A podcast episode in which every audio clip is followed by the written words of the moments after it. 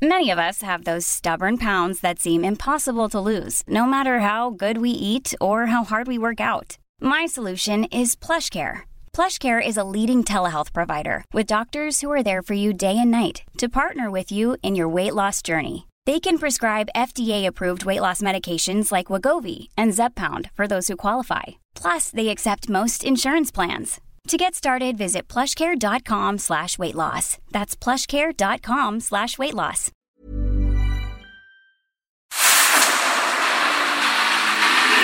El dedo en la llaga. Había una vez un mundo en el que nadie creía. Un país de historias inexplicables. Una nación con personajes asombrosos. Santo Tomás tenía razón. Hay que ver para creer. El México increíble. Las verdades que duelen. La voz de los que callan. El dedo en la llaga. Infórmate, diviértete, enójate y vuelve a empezar. El Heraldo Radio presenta El Dedo en la Llaga con Adriana Delgado.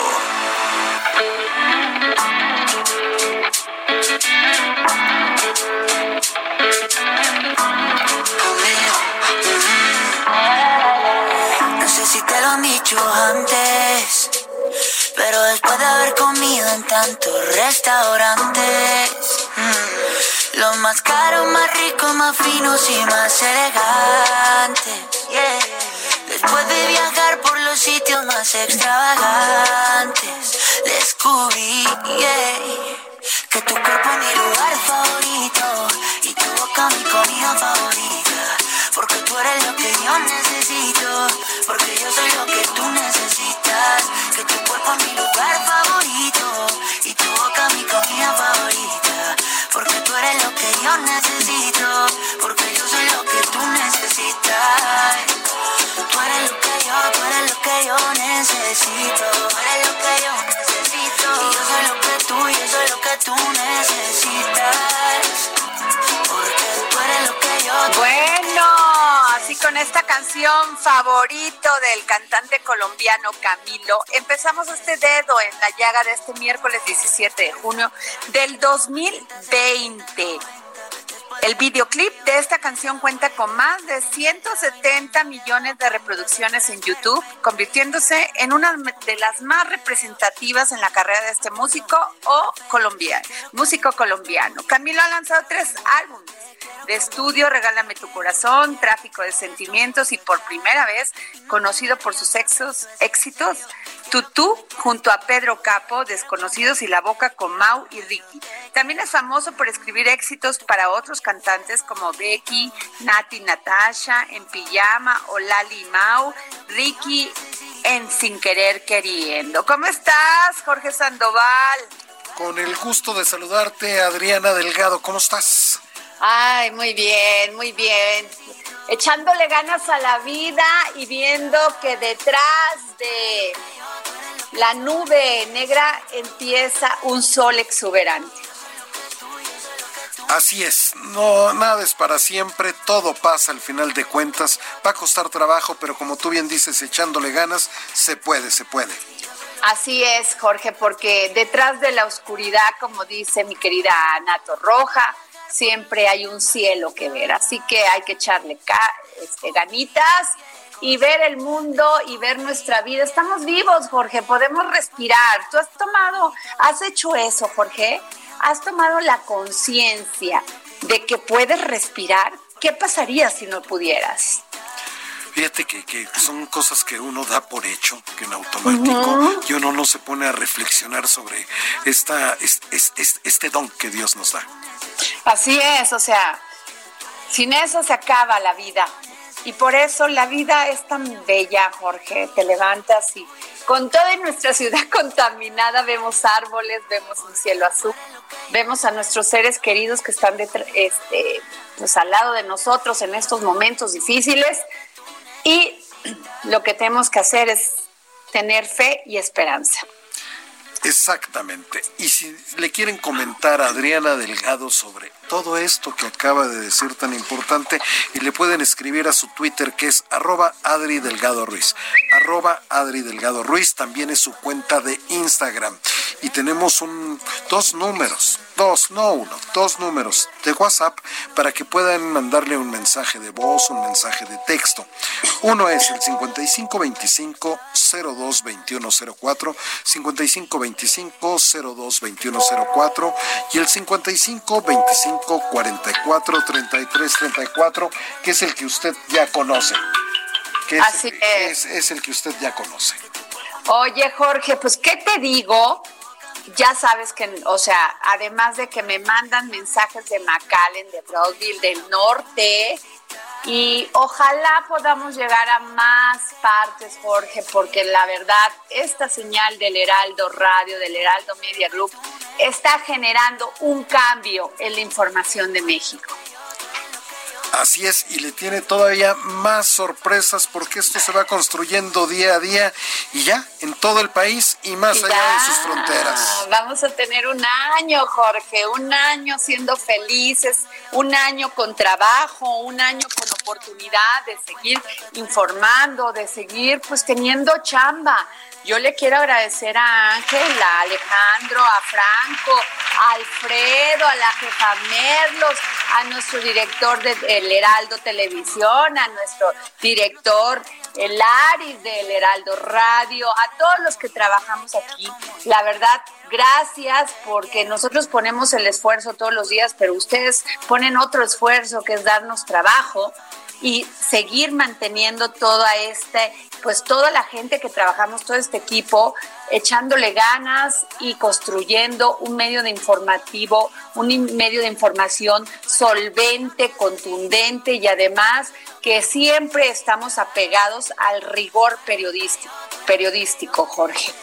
Efectivamente, aquí tiene, puede tener toda la confianza que todas las notas que se dan aquí en el Heraldo Media Group está ultra checada la información y es información. Claro, claro. Oye, Jorge, y hablando de esto, fíjate que ayer sí me quedé así, bueno, no ayer, sino todos estos días, pero ayer en especial cuando el ministro de la Corte discutía en pleno de una videoconferencia la ley para regular la convivencia civil en el estado de Colima, donde vivía el juez que asesinaron, el presidente de la Corte, de la Suprema Corte de la Nación, Saldívar, interrumpió la expo- exposición del ministro Juan Luis González Alcántara Carrancá para informar que recibió la noticia del juez. Esto dijo Jorge, acabo de recibir una terrible noticia. Fue ejecutado el juez Uriel Villegas Ortiz, juez de distrito en el Centro de Justicia Penal de Colima, junto con su esposa Verónica Barajas. Y bueno, ¿qué decirte de este juez Uriel Villegas Ortiz? Un juez de primera línea, un hombre decente. Su hermana ha posteado en el Facebook que no solamente era un hombre, un gran estudiante, sino un hombre recto, que además, Jorge, rechazó el apoyo de seguridad, rechazó tener escoltas. Y pues después de eso, pues se pronunciaron muchos, no solamente los, los, eh, los ministros, sino muchos senadores, diputados, presidentes, todo mundo, porque quien lo conocía sabía de su rectitud y, di, y dijeron, tenemos que decir con contundencia un no a la violencia.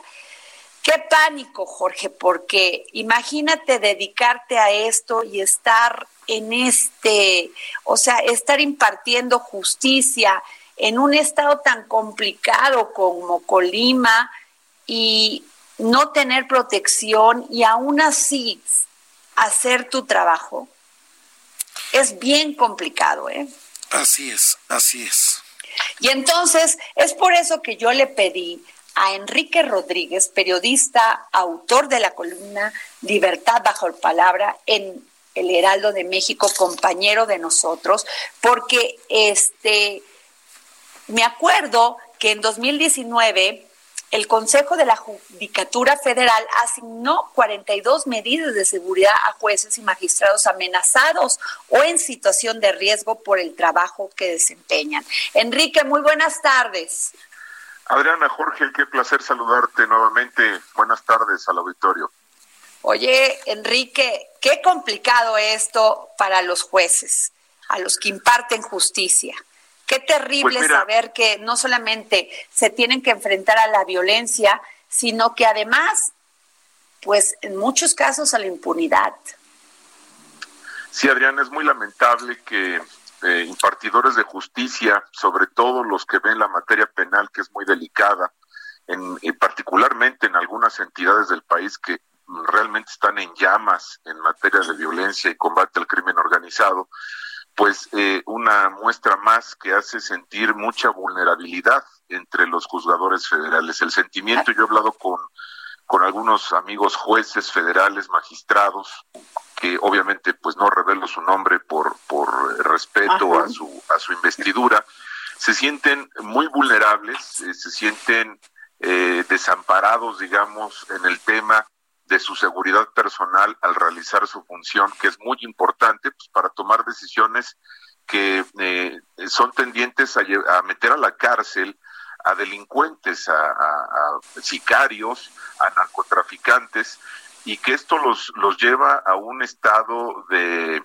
pues de, de, mucha fragilidad. Y, ayer lo vimos con el terrible caso de Uriel Villegas Ortiz, un juez joven, ya lo decías tú, coincido con tus apreciaciones, un juez limpio, honesto, joven, eh, tenía eh, dos hijas pequeñas, eh, una de tres una de siete años, una de tres y una de siete años que presenciaron realmente la ejecución prácticamente de sus padres, un hecho espeluznante, terrible, ¿no? Que causó una indignación pues generalizada, no solamente a nivel nacional, yo vi notas del país, de España, que referían el hecho que causó una repercusión incluso en otros países del mundo.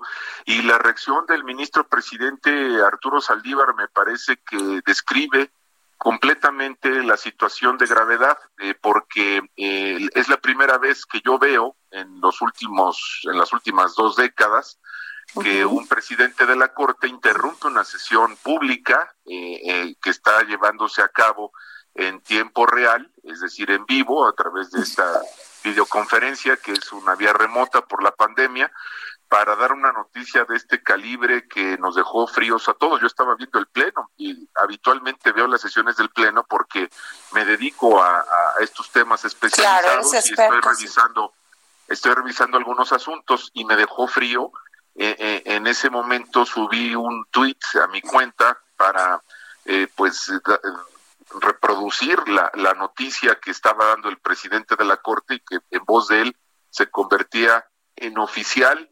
automáticamente. Quiero decirte que ha habido tres ejecuciones de jueces federales en los últimos 14 años. La de ayer eh, todas muy lamentables, la de ayer, la más reciente obviamente. En 2016, el juez federal Vicente Antonio Bermúdez fue asesinado en Metepec, Estado de México. Sí, me acuerdo perfectamente que le llegaron por detrás y... Y, y, un hecho que en este caso le pone un asterisco es que eh, el año pasado eh, detuvieron a la que fue su esposa, como presunta responsable de la autoría intelectual de este hecho, algo, algo que pues ya está enfrentando la, la, causa como autor intelectual, la que fue su esposa, en este caso particular de Vicente Antonio Bermúdez. En, 2000, en 2006, el juez federal René Hilario Nieto fue asesinado en Toluca, eh, fue, le dispararon de otro vehículo cuando él iba circulando en la capital del Estado de México, lo privaron de la vida en un hecho, me parece a mí, similar al de Uriel Villegas Ortiz, porque también fue una ejecución. Los tres, las coincidencias de los tres es que veían asuntos de carácter penal. Eh, particularmente Uriel Villegas Ortiz, pues le tocaba revisar como juez de control, porque él era juez de control adscrito al Centro de Justicia Penal en Colima, eh, pues le tocaba ver temas de delincuencia organizado y narcotráfico. Eh, sí, este como el caso del Menchito. El caso del Menchito. Uno de, uno de los que está, este, que estuvo eh, en, el, en la mira del, del juez para procesar este asunto. Bajo el nuevo sistema penal, bueno, pues esto, este tipo de jueces otorgan órdenes de aprehensión, realizan audiencias preliminares en procesos federales relacionados con narcotráfico, delincuencia organizada, guachicoleo. Y bueno, la, la atracción que ya hizo la Fiscalía General de la República en este caso eh, tiene como principal línea de investigación, obviamente, los asuntos que él resolvió eh, que involucran al crimen organizado, uno de ellos el que tú comentas, y eh, con una clara relación al cartel Jalisco Nueva Generación que pudiera pudiera ser eh, pues señalado preliminarmente como el principal sospechoso de esta de esta ejecución. Y comentando de estas medidas que tú mencionabas a ver sí por favor porque ahí no entiendo por qué él rechazó tener estas medidas de seguridad como son vehículos blindados, escoltas, no entiendo por qué lo rechazó sabiendo la gravedad de los asuntos que tenía. Mira, Adriana, te doy el contexto. El Consejo de la Judicatura Federal tiene una comisión de vigilancia. Ahí se procesan pues las las medidas de seguridad para los jueces federales, jueces y magistrados federales, muchos de ellos que han sufrido amenazas eh, explícitas de, de muerte, de ataques hacia su familia. Entonces, en esa comisión de vigilancia se procesan estas medidas, se realizan evaluaciones de riesgo en cada caso concreto, dependiendo del estado en el que se encuentren, el tipo de asuntos que, que ven los jueces. Y yo lo que te puedo decir, varios datos duros. Eh, en la actualidad hay más de 90 jueces y magistrados que tienen vehículo blindado por, claro. pues, tienen este temor fundado de que puedan recibir algún tipo de ataque. Otra medida es la asignación de escoltas armados para su defensa personal, vehículo blindado, chaleco antibalas, hay algunos casos de juzgadores que usan chaleco antibalas, teléfonos con una especie de función de botón de pánico, también es una de las medidas, y reitero, se realizan estas evaluaciones de riesgo. Cada juzgador tiene la atribución personal de considerar si las utiliza o no las utiliza, ah, las utiliza, perdón. Algunos lo solicitan. Oye, protégeme, consejo a la judicatura porque fui amenazado. Se le asigna escolta, se le da un vehículo blindado, incluso un chaleco, el teléfono con botón de pánico. Pero hay otros que tiene la atribución, el, Consejo respeta esa parte de, la decisión personal de decir, bueno, oye, pues estás en una zona de alto riesgo por los asuntos que ves, pero si él no quiere eh, usar las escoltas y los vehículos blindados, digamos que tiene cierta atribución personal de tomar la decisión. Me parece a mí que el caso... Un error, un error. Del, del juez Uriel Villegas Ortiz, me parece a mí que eh, él tomó la decisión de no tener eh, digamos, un resguardo personal. Entiendo su contexto porque también hay que entender que los jueces son seres humanos como nosotros, son padres de familia, son padres de familia, no quieren, eh, pues teniendo hijos menores de edad o chiquitos, como es el caso de, esta tragedia, pues que se dé manejo de armas en el domicilio o en el vehículo que traslada al juez. Es decir, hay una serie de... Ahora lo que me queda claro, Enrique, es que a los delincuentes ya no les importa nada. ¿Sí me explico? ya perdieron el respeto, los límites, ya, ya, ya, yo creo que ya, híjole, no sé cómo decir esta palabra porque es bien dura, pero más bien lo hago como pregunta. ¿Se está rebasando al Estado? Ya está rebasado el Estado, te lo digo. Híjole, qué duro el Estado, el Estado mexicano contra el crimen organizado está totalmente rebasado. O sea, eso es una afirmación categórica que se sustenta en hechos, en cifras, en estadísticas, y no solamente hablando de jueces, sino que todos los ciudadanos nos sentimos vulnerables cuando vemos, a ver, si a un juez federal eh, que puede tener este tipo de resguardo le hacen lo que le hicieron a Uriel, pues qué podemos esperar nosotros, simples ciudadanos de, eso, es que eso que acaba, ese análisis que acabas de hacer es terrible, Enrique, porque estás hablando que los demás estamos totalmente desprotegidos ante la delincuencia y lo lo más importante que tiene que preservar el Estado es precisamente la seguridad.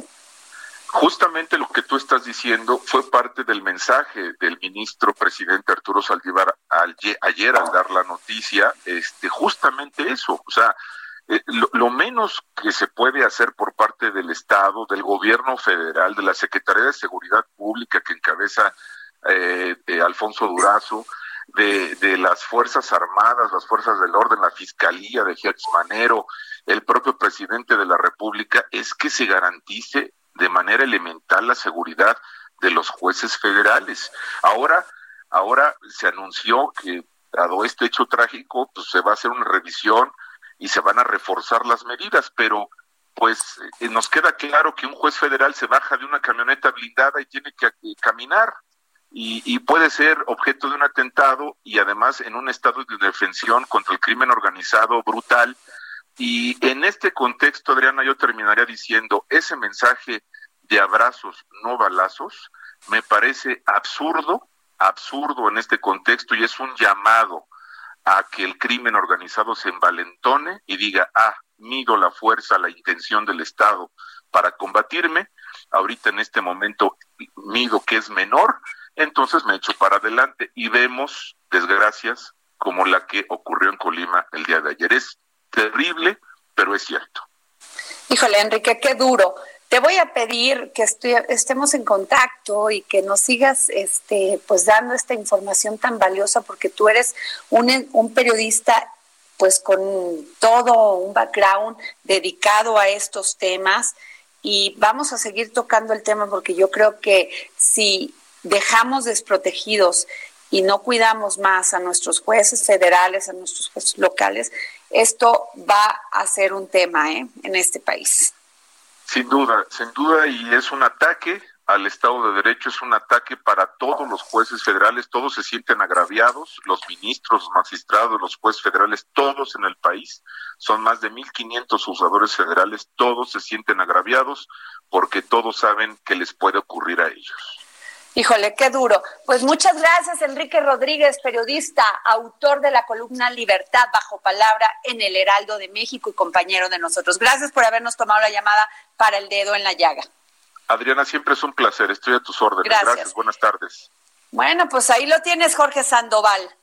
Una voz de un verdadero experto de este tema. Y qué terrible para los, qué terrible situación para los impartidores de justicia. Así es, lo mismo que para los periodistas.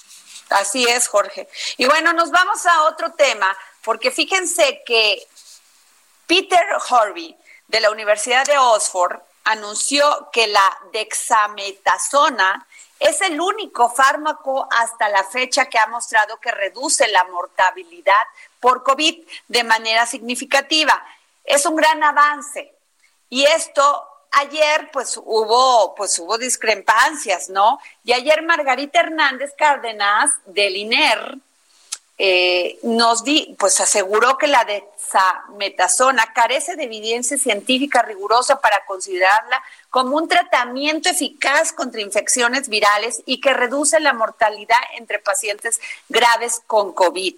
Y quiero por eso es que le pedí a nuestro queridísimo doctor Jorge Salas, director del Instituto Nacional de Enfermedades Respiratorias de la Secretaría de Salud, el INER, porque además no saben el trabajo que hace este instituto. El doctor Salas ha entregado la vida, la vida por, porque además siento una pasión, no solamente por ser doctor, él te contesta todas horas, está pendiente de sus, de sus enfermos, no importa quiénes son, de dónde vengan. La, verdad, además de, de su gran calidad humana, el doctor Salas es un gran doctor, un hombre con un gran prestigio y es por eso que lo tenemos en la línea y me pudo tomar la llamada en estos momentos tan críticos donde pues tiene que atender, atender al INER. Doctor Jorge Salas, muy buenas tardes.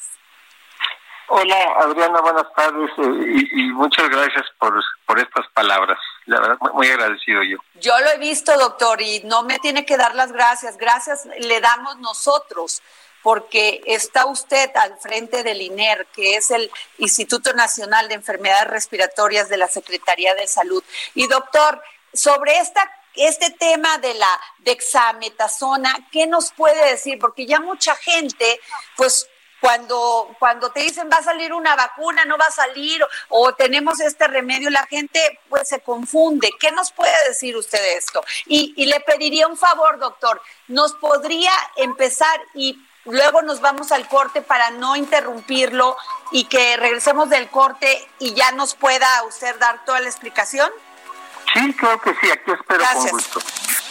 Sigue a Adriana Delgado en su cuenta de Twitter arroba Adri Delgado Ruiz. Además, te invitamos a enviar tus opiniones y comentarios en texto o por mensaje de audio a través de WhatsApp al 55 2544 3334. Y si quieres escuchar El Dedo en la Llaga de El Heraldo Radio, en cualquier momento y donde quiera que te encuentres, descarga el podcast disponible en Spotify y iTunes.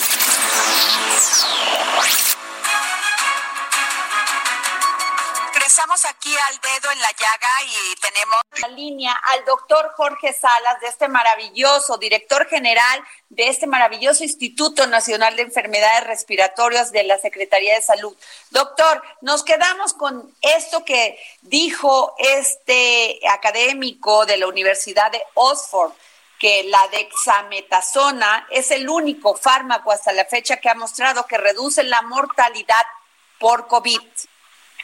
¿Qué nos puede decir? Efectivamente, ayer salió la, eh, pues esta noticia que pues ha circulado eh, por todo el mundo y, pues está sujeta a varias interpretaciones, porque lo que estos investigadores están haciendo pues es una noticia de una eh, impresión que ellos tienen que está sucediendo en esta población de pacientes eh, en, los que les dieron este este medicamento, la dexametasona, que es una cortisona, pero yo sí creo que, eh, y, en este momento que la pandemia, el comportamiento tan grave que ha tenido en todo el mundo, pues escuchar que puede haber un medicamento que cambie el rumbo de la enfermedad, que salve vidas, que cure a los enfermos, pues por supuesto que es motivo de, de, de llamar la atención y de pues tratar de entender qué está pasando.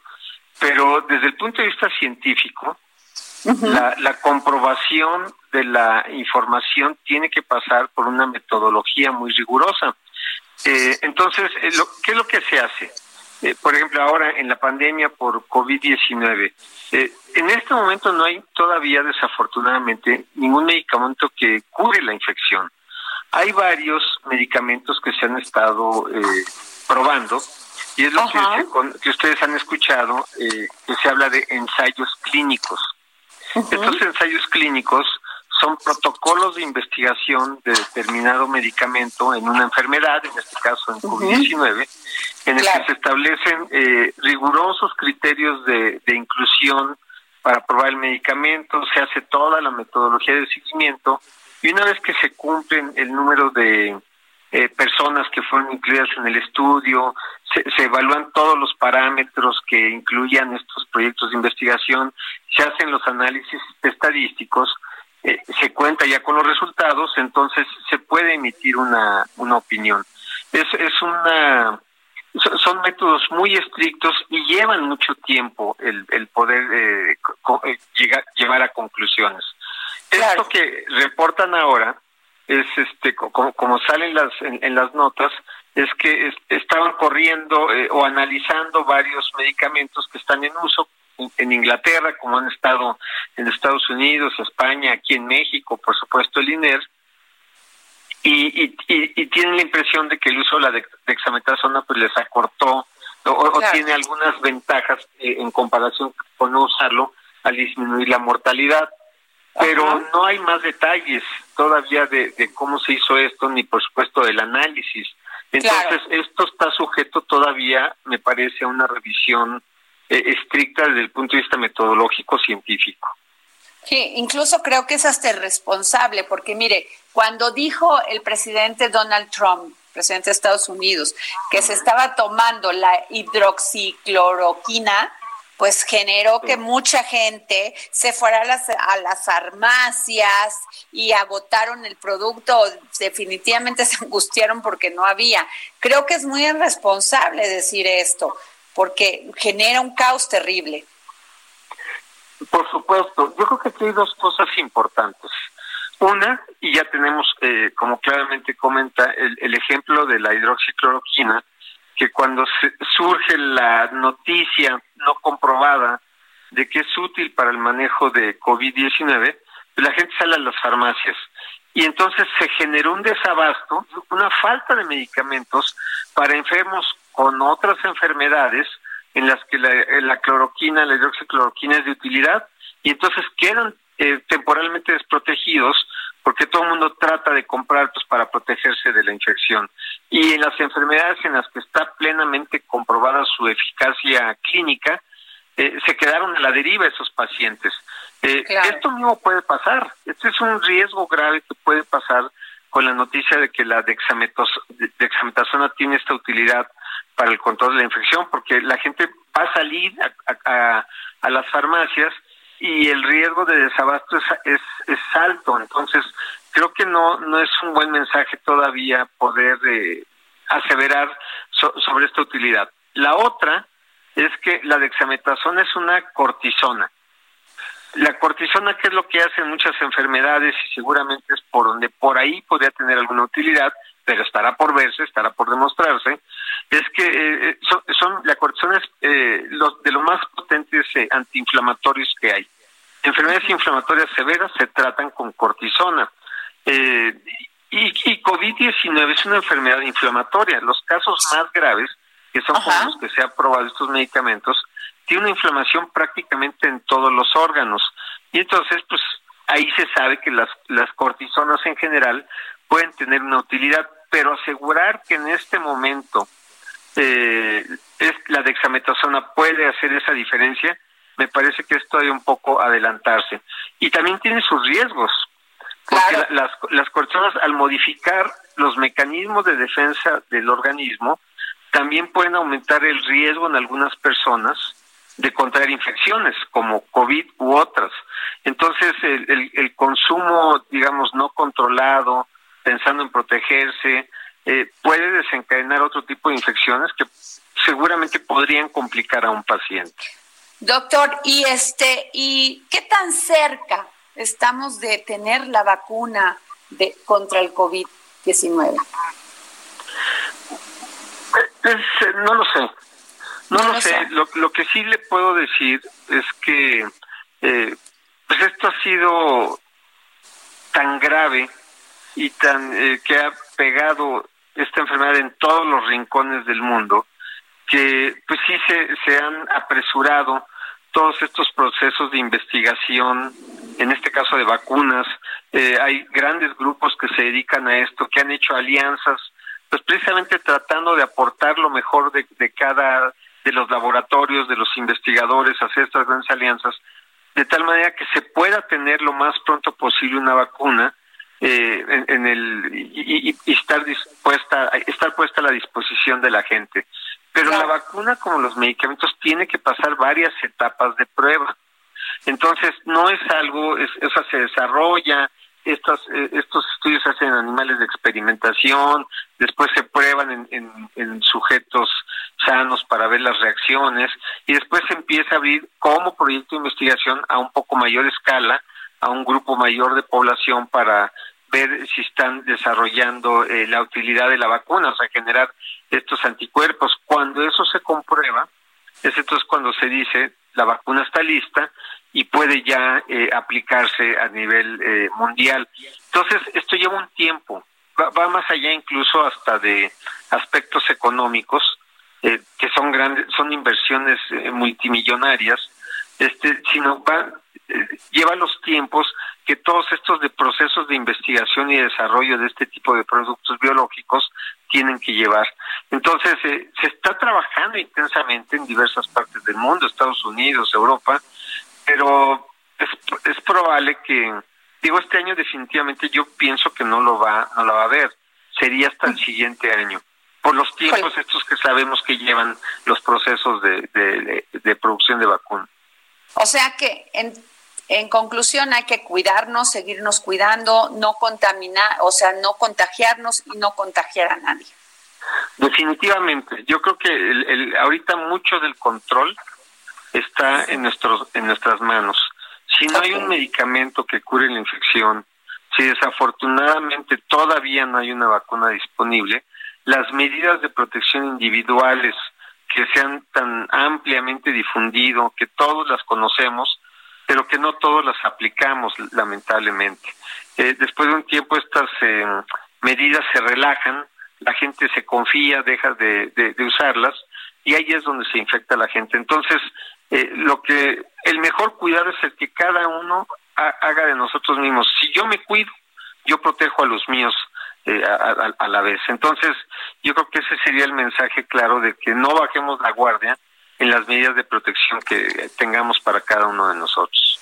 Pues muchas gracias, doctor Jorge Salas. Gracias por habernos dado esta entrevista para el dedo en la llaga. Sabemos eh, director general del Instituto Nacional de Enfermedades Respiratorias de la Secretaría de Salud, el INER, que está usted verdaderamente poniéndole, poniéndole todo su ahínco y toda pues su trabajo, que además es un trabajo entregado totalmente a este tema del COVID. Muchísimas gracias por tenerlo. Gracias, doctor Jorge Salas. Gracias, hasta luego. Bueno, pues ahí está Jorge Sandoval.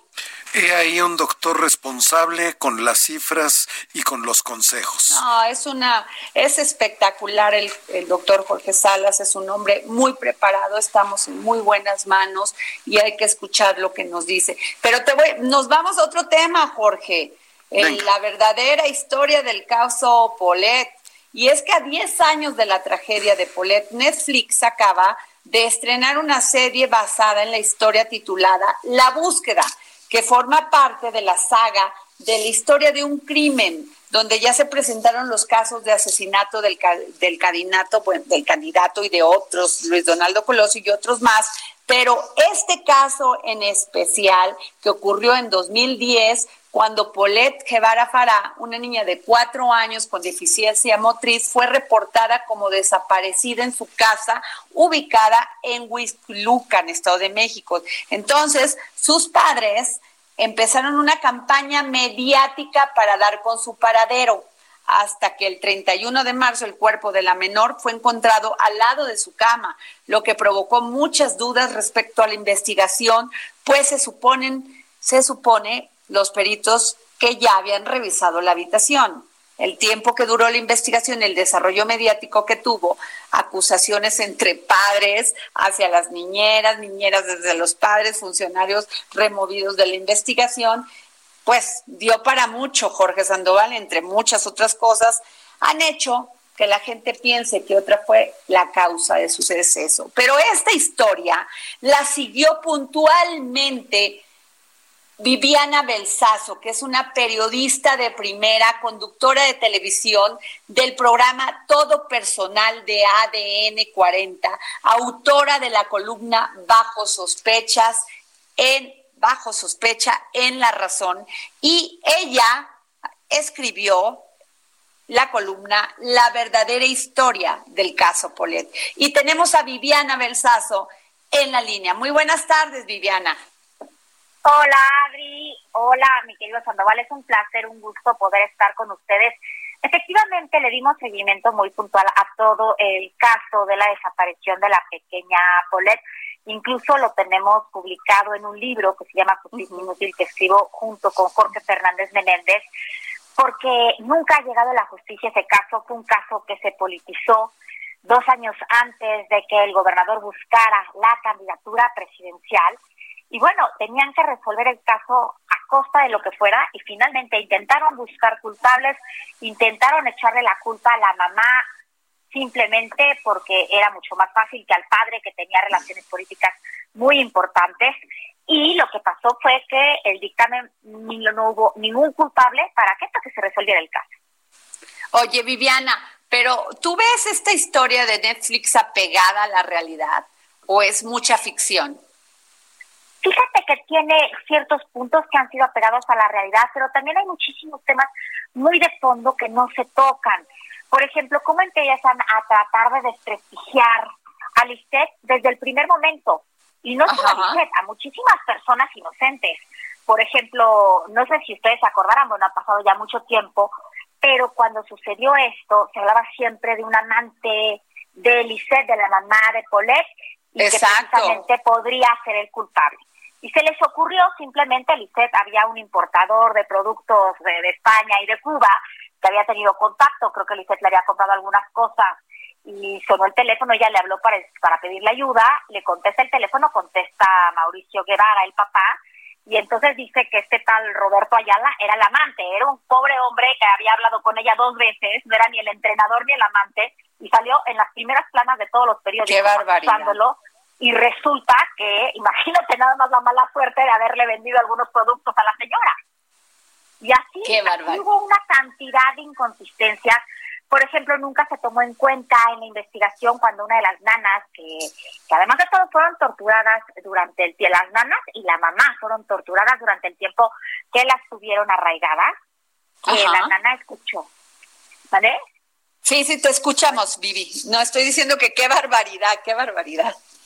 Sí, hazte cuenta, las tuvieron arraigadas, las torturaron, le decían a Lisette que tenía que confesar que ella era la culpable y lo que nunca se tomó en cuenta es que en una de las declaraciones de estas ganas, de esta eh, señorita Casimiro, dice que escuchó cómo el señor Guevara, el papá Mauricio, el papá de Polet, decía que, mientras hablaba con un hermano, que la niña estaba bien y que estaba con una enfermera. Y en la autopsia hubieron este residuos de alfombra eh, que pudo haber sido de algún coche o de algún este lugar que no pertenecían a la casa. Luego dijeron que era de la cobija, pero no fue así. Hay muchas inconsistencias. El papá nunca salía a correr temprano. Ese día salió a las seis de la mañana, el día que desapareció la pequeña salió a las seis de la mañana a correr, regresó a las ocho de la mañana cuando nadie encontraba a la niña. Eh, en fin, este... Híjole, qué terrible, Viviana, porque incluso eh, se dice que encontraron a la niña con una cinta en la boca, o sea, con marcas de, las, de una cinta en la boca. ¿Eso es cierto? Mira, Adri, pero esto es normal porque la niña tenía ah, problemas motores, entonces en su terapia le ponían esta cinta. Yo no estoy culpando al papá ni mucho menos, nosotros sacamos a la conclusión porque también según la autopsia la niña no pudo haber muerto nueve días antes, como dijeron, en todo el tiempo que estuvo desaparecida. No había rigidez en el cuerpo. Parece ser que efectivamente sacaron a la niña del departamento y la volvieron a introducir. La investigación fue un desastre, nadie cerró el cuarto. Cuando hay una escena del crimen, que es el último lugar donde apareció, ABC, tienes que acordonar la zona, nunca se acordonó la entrada de servicio, nunca se acordonó el elevador también de servicio. Eh, hubo muchísimas inconsistencias, por supuesto que cuando llegó el FBI a tratar de resolver el caso ya estaba demasiado manoseado. Ahora, el papel del, del entonces procurador Alberto Vaz en la serie parece totalmente caricaturizado. O sea, incluso hablan de un hombre hasta frívolo. Fíjate que dicen los que han hecho la serie que trataron de que fuera una comedia, me parece que es una tragicomedia, no hay forma de poderlo hacer como una comedia. Este, creo que sí ridiculizan de una manera terrible a Babá y fue fue una suma de temas en dos años previos a una elección presidencial con un candidato muy, muy fuerte que prácticamente por su popularidad y más en ese momento, Enrique Peña Nieto, eh, tenía muchísimas posibilidades de ganar y este caso pensaron resolverlo muy, muy rápido y no se pudo resolver tan rápido. Hay muchísimas coincidencias políticas. Por ejemplo, el exgobernador Arturo Montiel llegó al velorio. Eh, dicen, que era muy cercano al papá, de, al abuelo de Polet que era el que realmente tenía las relaciones políticas, ¿no? Pero luego él declaró que estaba ahí porque se había, había fallecido, que estaba en otra sala, con, en otro velorio, y que no ha habido el velorio de Polet. Entonces, bueno, pero no hay en esta vida no hay coincidencia. claro que no. ¿De cómo es?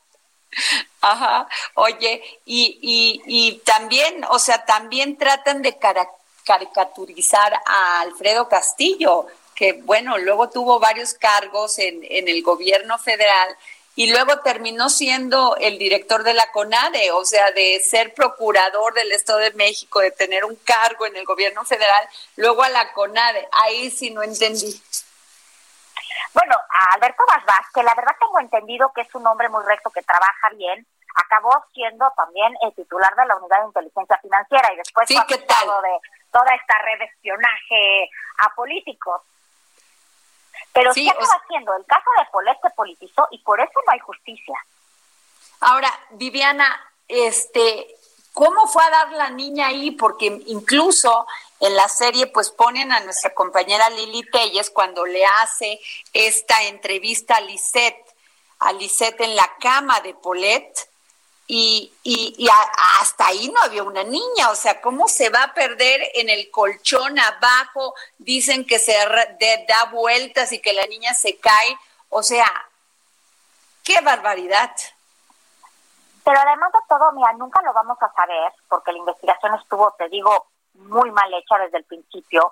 Querían resolver, encontrar un culpable. A mí me llama muchísimo la atención que salieran estos peritos, esta psicóloga de, la verdad no me merece ningún respeto que pueda dar un dictamen diciendo que una mujer tiene trastornos psicológicos solo por ver una entrevista de 15 minutos en televisión. Es muy poco ético poderlo hacer. Claro. Pero hay que ver también los peritajes. Encuentran rastros de estas alfombras que no eran ni del coche de los Guevara Fara ni del ni de ningún lugar del departamento. Eso no se investigó. Eh, la comida de la niña no estaba, eh, cuando, cuando te mueres, normalmente ha pasado tanto tiempo, la comida que has ingerido eh, se, se, echa a perder, estaba bien hecha, no, no, estaba, no estaba ya putrefacta. la niña todavía no estaba en este momento tan rígido, con el cuerpo tan rígido como tienes cuando te mueres. Pero además de todo hay un caso muy, muy grave a esto que tampoco se tomó en cuenta.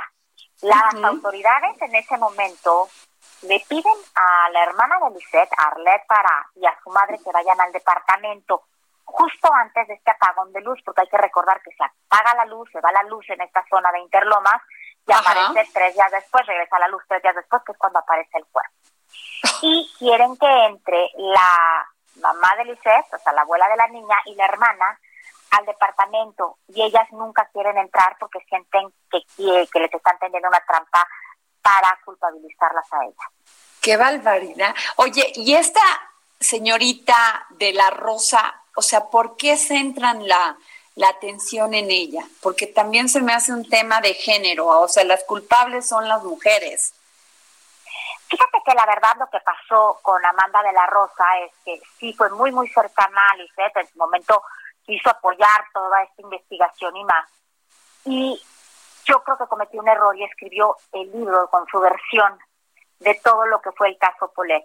Y siento, esto no lo sé, estoy especulando, que los guionistas de esta serie utilizaron el libro de Amanda de la Rosa para poder eh, basarse en los hechos de la serie y por eso le involucran, que me parece que, que no tendría ni siquiera por qué darle ese protagonismo, porque era la amiga, que había ido un viaje que no tiene nada que ver eh, lo que haya hecho la mamá previo a, si se fue un viaje con uno, con cinco o con veinte hombres, no importa, lo que pasó es que la niña desapareció y nunca se investigó eso.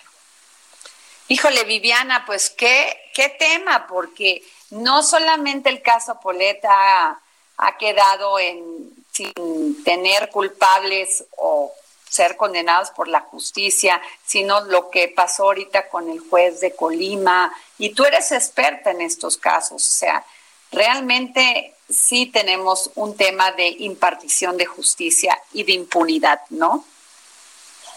Fíjate que cuando estamos viendo ahora, yo creo que en este momento el Consejo de la Judicatura está tratando de, rectificar muchas cosas. Lo vimos ahora con este caso famosísimo de este empresario joyero riquísimo, Sacalmicha, acusado de abusar de la nieta, que compraron un juez en Hidalgo para que le dictaran prisión domiciliaria y efectivamente cuando salió a la luz pública, cuando se dieron cuenta en el Consejo de la Judicatura, suspendieron este juez. Creo que hay casos donde se está tratando de hacer justicia, pero hay muchísimos en donde no. Y en este caso de la pequeña Colette no solo no se hizo justicia, sino se trató de incriminar a la madre. Así es. Viviana, pues te vamos a, o sea, qué bárbara, qué investigación, qué gran trabajo periodístico, Viviana, qué gran columna la del día de hoy. Este, te agradecemos mucho que nos hayas tomado la llamada para el dedo en la llaga. A ti, Adri, es un placer estar contigo, te admiro, te quiero, me encanta tu trabajo y me encanta estar contigo y con tu audiencia. Gracias. Pues nos vamos, Jorge Sandoval, nos vamos y nos vemos mañana aquí para seguir poniendo el dedo en la llaga.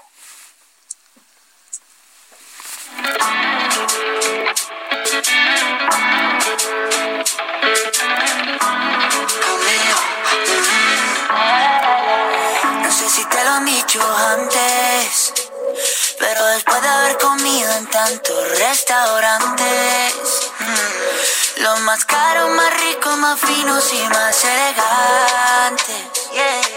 Después de viajar por los sitios más extravagantes descubrí que tu cuerpo es mi lugar favorito y tu boca mi comida favorita. Porque El Heraldo Radio presentó El Dedo en la Llaga con Adriana Delgado. Imagine the softest sheets you've ever felt. Now imagine them getting even softer over time. That's what you'll feel with Bowl and Branch's organic cotton sheets. In a recent customer survey, 96% replied that Bowl and Branch sheets get softer with every wash. Start getting your best night's sleep in these sheets that get softer and softer for years to come. Try their sheets with a 30-night guarantee. Plus, get 15% off your first order at bowlandbranch.com. Code BUTTERY. Exclusions apply. See site for details.